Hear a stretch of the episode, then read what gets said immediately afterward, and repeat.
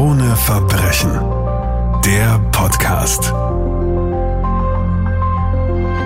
Herzlich willkommen. Es gibt eine neue Folge unseres True Crime Podcasts Krone Verbrechen. Wie immer mit der wunderbaren Martina Prewein von der Kronenzeitung. Hallo Martina. Hallo. Heute geht es um einen Fall, an den sich sicher noch sehr, sehr viele erinnern können.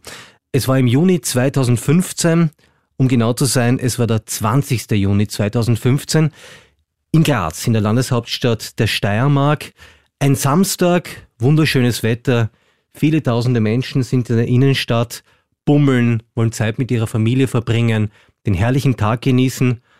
Und plötzlich, Martina, rast ein grüner SUV mitten durch die Innenstadt und richtet ein irres Massaker an. Was passiert an diesem Tag, Martina? Es muss ein wirkliches Desaster gewesen sein, also wie im Nachhinein dann auch Augenzeugen berichtet haben. Da ist plötzlich eben dieser grüne SUV durch die Innenstadt gerast, durch die Fußgängerzone, überall, ja.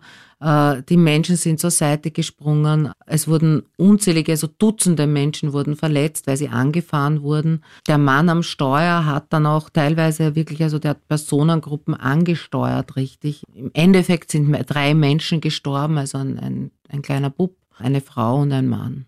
Es handelt sich um einen 26-jährigen jungen Mann, den Alen R., ursprünglich aus Bosnien, der hier durch die Menschenmengen regelrecht rast und Menschen umbringt und äh, schwer verletzt. Der stellt sich danach der Polizei. Was ist das Erste, was man darüber weiß, was ihn dazu bewogen hat, das zu tun? Er fährt dann direkt in einer Polizeistation in der Innenstadt und fängt dort an, also kommt in sehr verwirrten Zustand hin und spricht sofort davon, also dass er verfolgt wird von Mördern, also die ihm unbedingt umbringen wollen, Menschen. Also er gibt vor, dort Schutz zu suchen, ja in dieser Polizeistation. Es wurde dort auch ein Video gemacht mhm. von ihm dann bei dem Verhör. Es ist dann auch schon ein, ein Psychiater äh, zugezogen worden, also bei diesem Verhör und so. Und äh, es wurde auch gesagt, dass dieser Mensch vermutlich an einer paranoiden Schizophrenie leidet oder an einer Psychose, also wirklich, dass er geisteskrank ist. Also alles, was er von sich gegeben hat, waren, waren auch keine zusammenhängenden Sätze, sondern er hat dann dauernd nur von seiner Furcht gesprochen, ja, und, und wer ihm alle auf den Fersen ist und wer ihn umbringen will und hat dann überhaupt nicht wirklich wahrgenommen, wie er damit konfrontiert worden ist, äh, welch Blutbad er angerichtet hat dort. Ich kann mich sehr gut an diesen Tag erinnern. Äh, nicht nur Graz, ganz Österreich war im Ausnahmezustand. Und natürlich hatten wir alle im Hinterkopf, das ist ein islamistischer Angriff, zumal es zu dieser Zeit ja einige solcher Amokfahrten gab in ganz Europa, weltweit. War es das? Nein. Natürlich gab es Ermittlungen in diese Richtung, weil das eben so dieses typische Tatmuster war, ja, von, von, von Islamisten, die solche Amokfahrten begehen, ja, und in Fußgängergruppen rasen und so. Allerdings hat man dann sich ja sehr mit, mit ihm, mit seiner Geschichte, mit seinem sonstigen Verhalten beschäftigt. Also was noch ein wenig kurz einmal dafür gesprochen hat, war, weil man hat dann natürlich auch durchforstet seine ganzen Profile, die er auf Social Media und so hatte, ja. Da hat man gefunden, also dass er sehr wohl mit Fundamentalisten in Kontakt war, was aber jetzt nichts bedeutet in seinem Fall auch wenn das jetzt seltsam klingt, aber er war mit Extremisten aus unterschiedlichsten Bereichen in Kontakt und das waren Hunderte, ja, mhm. also aber wirklich aus unterschiedlichsten Bereichen. Dadurch, dass er in so einer komischen Welt abgedriftet war, hat er eben nur Outsider oder sehr radikale Menschen gesucht, mit denen er irgendwie in Kontakt sein konnte, ja. Hat diese Leute aber auch gar nicht gekannt und hat halt per Facebook aber auch nur minimalst mit denen äh, verkehrt. Also er hat sich mehr so die Sachen angeschaut, die, so, die sie so posten und abgesehen davon, was natürlich auch überhaupt nicht dazu passt, also dass es ein, ein fundamentalistischer Anschlag gewesen wäre, da gibt's ja normalerweise ein Bekennerschreiben.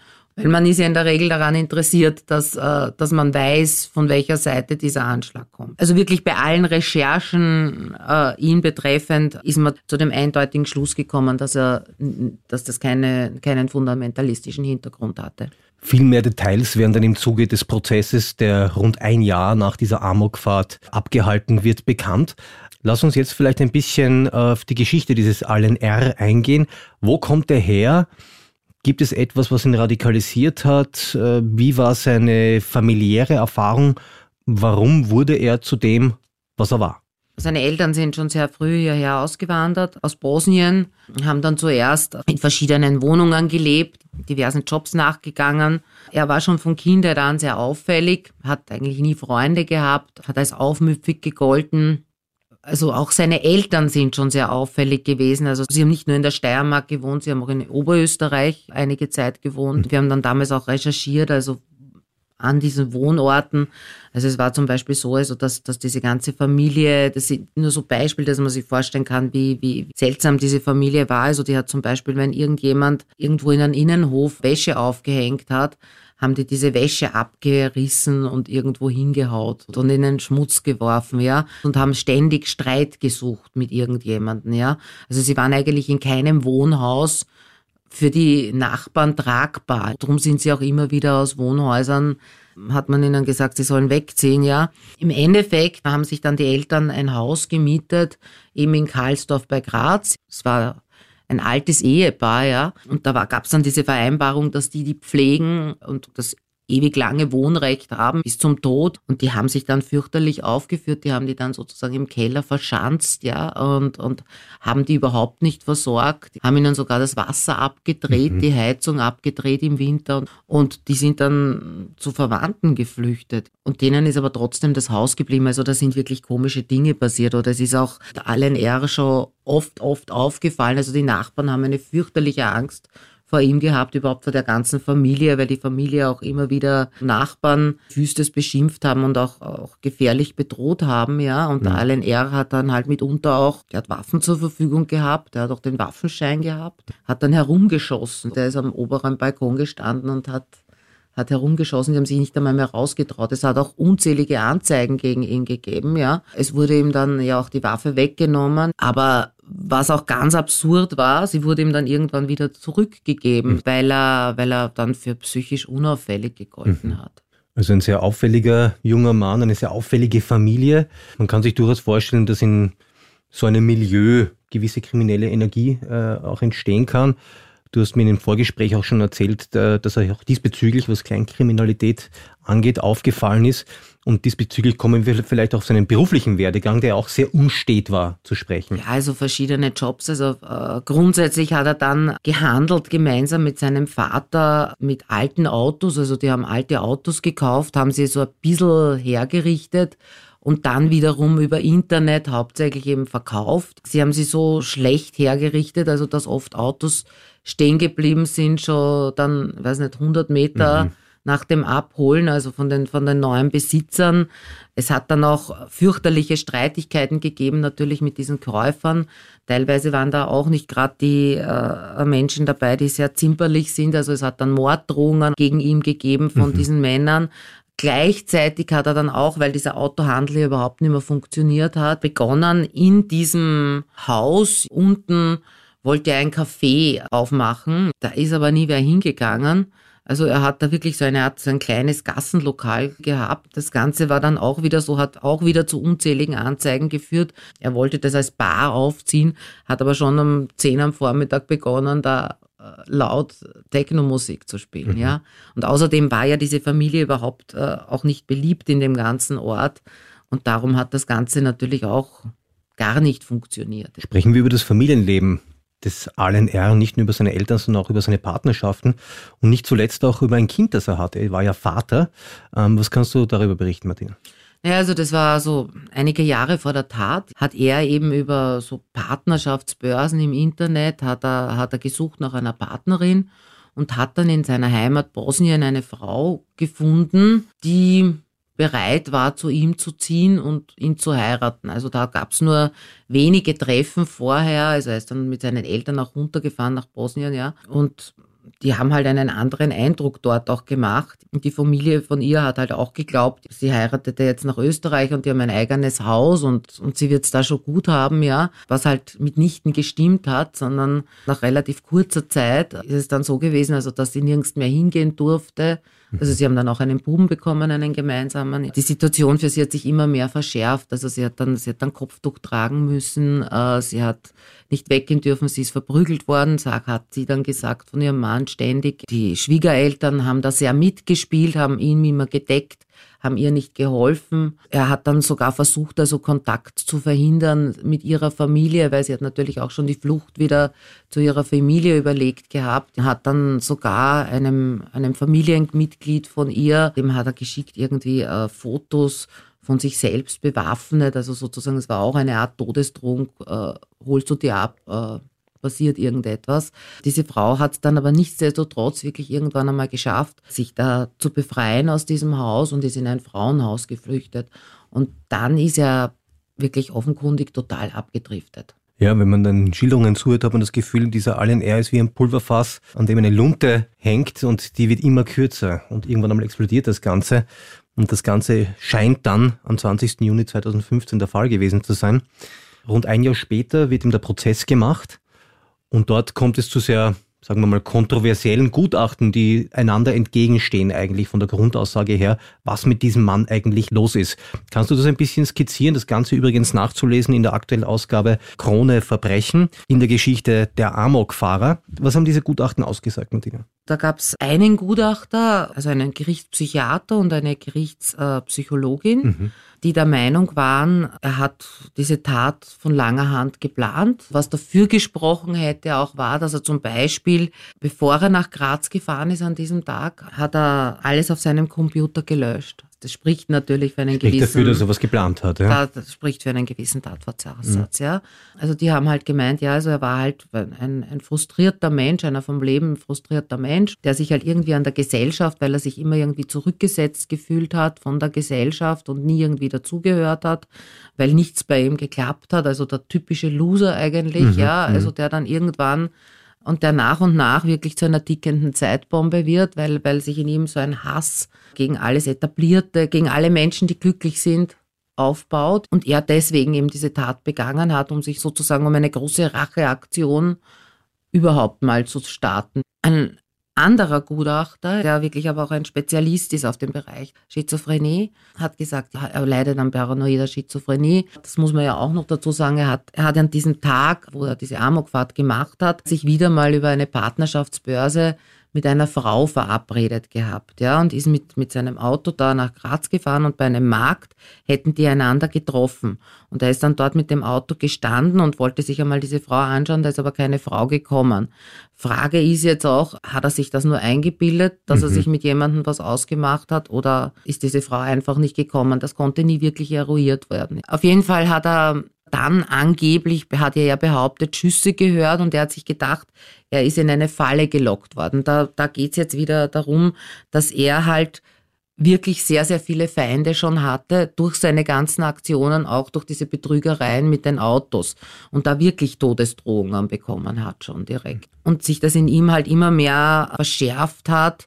Er ist auch, muss auch vielleicht noch erwähnt werden, es war einige Wochen vor seiner Amokfahrt ist er einmal, also vollkommen aufgelöst, in eine Polizeistation gekommen und hat gesagt, er wurde attackiert und, er, und, er, und man, man hätte ihn umbringen wollen.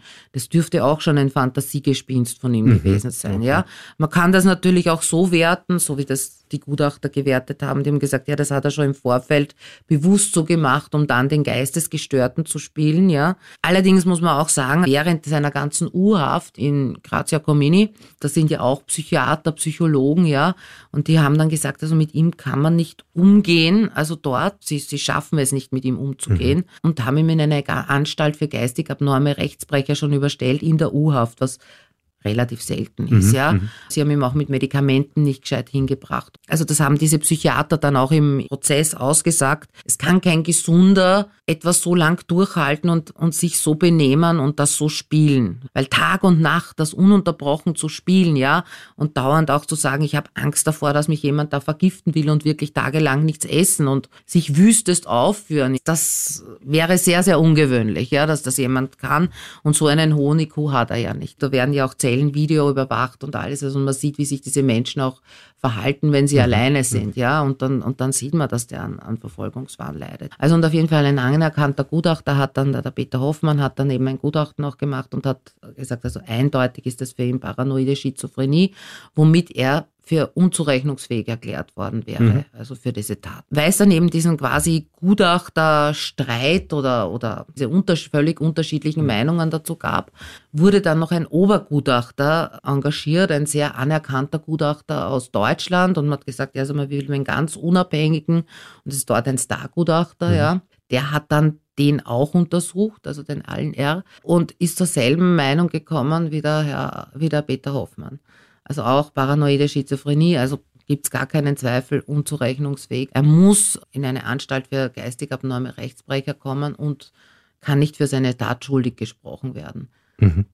Man kennt ja dieses ikonische Foto, das auch in Krone Verbrechen zu sehen ist, wo man den Allen R. im Gerichtssaal sitzen sieht mit einem etwas zu großen Sakko, weiß. Man könnte irgendwie symbolhaft daraus lesen, dass er sich reinwaschen will oder eine blütenweiße Weste anhat im übertragenen Sinne. Das wird er ja wohl auch bewusst gemacht haben, sich so zu präsentieren. Ja, sie hat überhaupt einen weißen Anzug, weißes Hemd, ja. also er war weiße Schuhe, er war vollkommen weiß angezogen. Das ist aber jetzt nicht wirklich seiner Idee entsprungen. Mhm. Ähm, das weiß ich von seiner Anwältin, mhm. ja, das wollte unbedingt seine Mutter. Mhm. Und er hatte eine sehr enge Beziehung zu seinen Eltern immer gehabt, bis heute im Übrigen. Und die Mutter hat, ihn, hat sozusagen dieses Gewand für ihn ausgesucht, weil sie ihn als Unschuldsengel darstellen wollte. Sie hat damit natürlich das Schlechteste überhaupt getan für ihn, wenn man gedacht hat, er selber hat es hat das ausgesucht und damit ist er ja doch irgendwie so raffiniert, dass er irgendetwas sozusagen manipulieren möchte, ja. Aber diese Geschichte von diesem, von diesem Gewand hat halt eine vollkommen andere Geschichte. Und er ist ja auch dort gesessen und, und hat ganz wenig irgendwie gesprochen und hat auch verwirrt gewirkt im ganzen Prozess. Allen R. wird nun letztendlich verurteilt und sitzt lebenslang in Haft. Äh, was weiß man eigentlich, wie er sich jetzt momentan in der Haft verhält? Ja, also er wurde verurteilt, also nicht ganz, also er wurde schon für geistig abnorm erklärt. Also er hat lebenslang bekommen, ja. weil man gesagt hat, also hat zwar eine Persönlichkeitsstörung, aber, aber ist, ist nicht unzurechnungsfähig, sitzt in der Strafanstalt Steinein, ja. Die Justizwachebeamten kommen dort mit ihm kaum zurecht, weil er bekommt ja keine Medikamente gegen Schizophrenie. Er ist, er gilt als nicht therapierbar. Er führt sich dort auch fürchterlich auf, mhm. äh, sagt auch wieder dauernd, er wird vergiftet von jedem möglichen, also von, von Mithäftlingen, von Justizwachebeamten, wird auch immer wieder gewalttätig, ja, also er kann auch teilweise gar nicht äh, teilnehmen an, an Gruppengesprächen, das geht überhaupt nicht. Außerdem verweigert er sich dem Ganzen sowieso, lebt halt in seiner quasi Wahnsinnswelt irgendwie so scheinbar dahin, ja. Es wurde auch wieder ein neuer Gutachter bestellt, also der hat dann auch gesagt, also dürfte wirklich an einer Krankheit aus dem schizophrenen Formenkreis leiden. Und es wäre natürlich dringend notwendig, dass er wirklich in eine Anstalt für geistig abnorme Rechtsbrecher kommt. Also eine Entlassung, und wenn wir darüber sprechen, also eine Entlassung ist für den, egal äh, welches Urteil er auch bekommen hätte, ja, also dadurch, dass er so nicht behandelbar mehr oder weniger ist, also wer würde der sowieso nie mehr wieder in sein Leben wahrscheinlich rauskommen. Ja, was bleibt? Ein fast nicht therapierbarer äh, Mörder, viele tote Menschen und viele Menschen, die traumatisiert sind, weil sie entweder jemanden verloren haben oder an diesem Tag in Graz dabei waren, und zwar im Juni 2015. In zwei Wochen hören wir einander wieder, dann geht es um einen sehr spektakulären Fall, da gehen wir einige Jahrzehnte in unserer Geschichte zurück. Es geht um einen unglaublichen Serienkiller aus Kärnten, aber ein Fall, der weithin unbekannt ist. Darüber sprechen wir das nächste Mal in der Folge Der Todmacher mit Martina Prewein. Martina, Dankeschön. Danke dir. Krone Verbrechen. Der Podcast.